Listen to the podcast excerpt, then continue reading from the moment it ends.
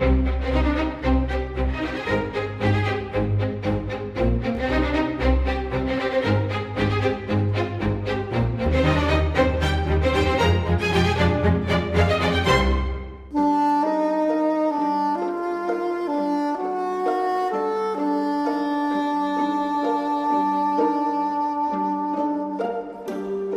Ora, sem querer levantar grandes suspeitas da conversa entre um homem e uma mulher, mas ainda assim, deixando isso aqui no ar, avançamos para aquilo que aí vem.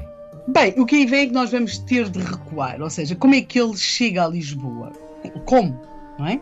Ele uh, matou Luther King a 4 de abril de 1968 em Memphis e como é que vai aparecer aqui em Lisboa? Uh, a rota de fuga uh, é uma sucessão de meios de transporte, se quisermos.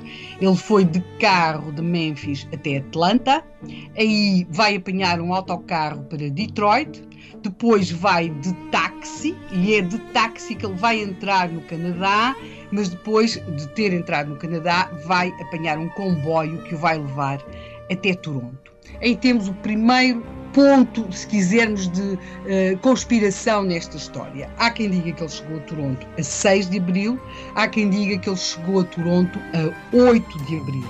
Ele diz que chegou a 8, mas há testemunhas que dizem que ele chegou a 6. E este espaço que nós temos aqui, destes, destas 48 horas, tem servido para alimentar inúmeras especulações em torno se James Earl Ray é uma espécie daquilo que nós hoje chamamos um lobo solitário, ou seja, alguém que agiu isoladamente, ou se pelo contrário ele estava ou não conectado com outras pessoas. Portanto, temos aqui estas 48 horas no Canadá sobre o qual pouco se sabe e muito se especula. Depois, temos de perceber o que é que o leva ao Canadá. É claro, fugir para outro país seria sempre mais simples, mais fácil e à época, e note-se que nós referimos logo no programa, que ele tinha no seu currículo, eh, digamos que o domínio de algumas técnicas de falsificação, era voz corrente que era muito fácil obter um passaporte eh, no Canadá, porque o Canadá não exigiria grandes provas de identidade, isto era algo que se dizia nos Estados Unidos e que esta fuga do assassino de Luther King mais ou menos veio confirmar.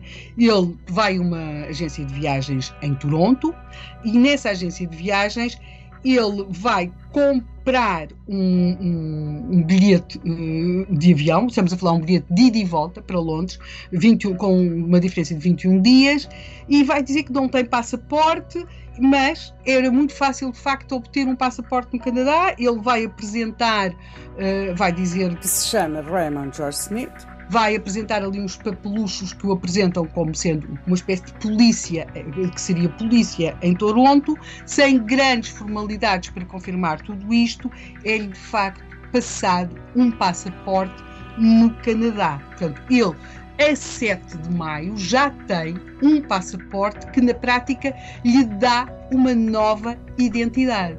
E é munido desse passaporte com a tal identidade de Raymond George Smith que ele vai então sair do Canadá. Mas eh, eu disse aqui que ele tinha comprado um bilhete para ir para Londres, quer dizer, e Londres não é Lisboa. Correto. Então ele tinha comprado um bilhete de ida e volta. Mas como nós sabemos, até porque temos muita prática de ver filmes policiais, todas essas coisas, comprar um bilhete de ida e volta é muitas vezes uma forma de baralhar as autoridades, não é? Portanto, ele até podia só ter comprado um bilhete de ida, não é? Mas não, ele comprou de ida e volta, mas é para Londres, não é para Lisboa. Mas a verdade é que ele parte para Londres, mas aí chegar toma uma decisão. Nós tínhamos aqui dito que ele tinha um bilhete de, de, de Toronto, Londres, Londres, Toronto. Mas o que ele faz é, já tinha feito a viagem Toronto, Londres, e agora troca o bilhete Londres-Toronto por Londres-Lisboa. E, portanto, ele vem para Lisboa. Porquê? Bem, vamos então tentar perceber isso amanhã. Hoje já aqui falámos da tal conspiração em relação ao que terá acontecido entre o dia, os dias 6 a 8 de abril, aqueles dois dias em que ele terá estado ou não no Canadá, uh, já no, em Toronto. Ele diz que sim que esteve, há quem diga que ele já estava desde dia 6. Agora vamos amanhã seguir para Lisboa. E recorde-se que Martin Luther King foi assassinado a 4 de abril de 1968.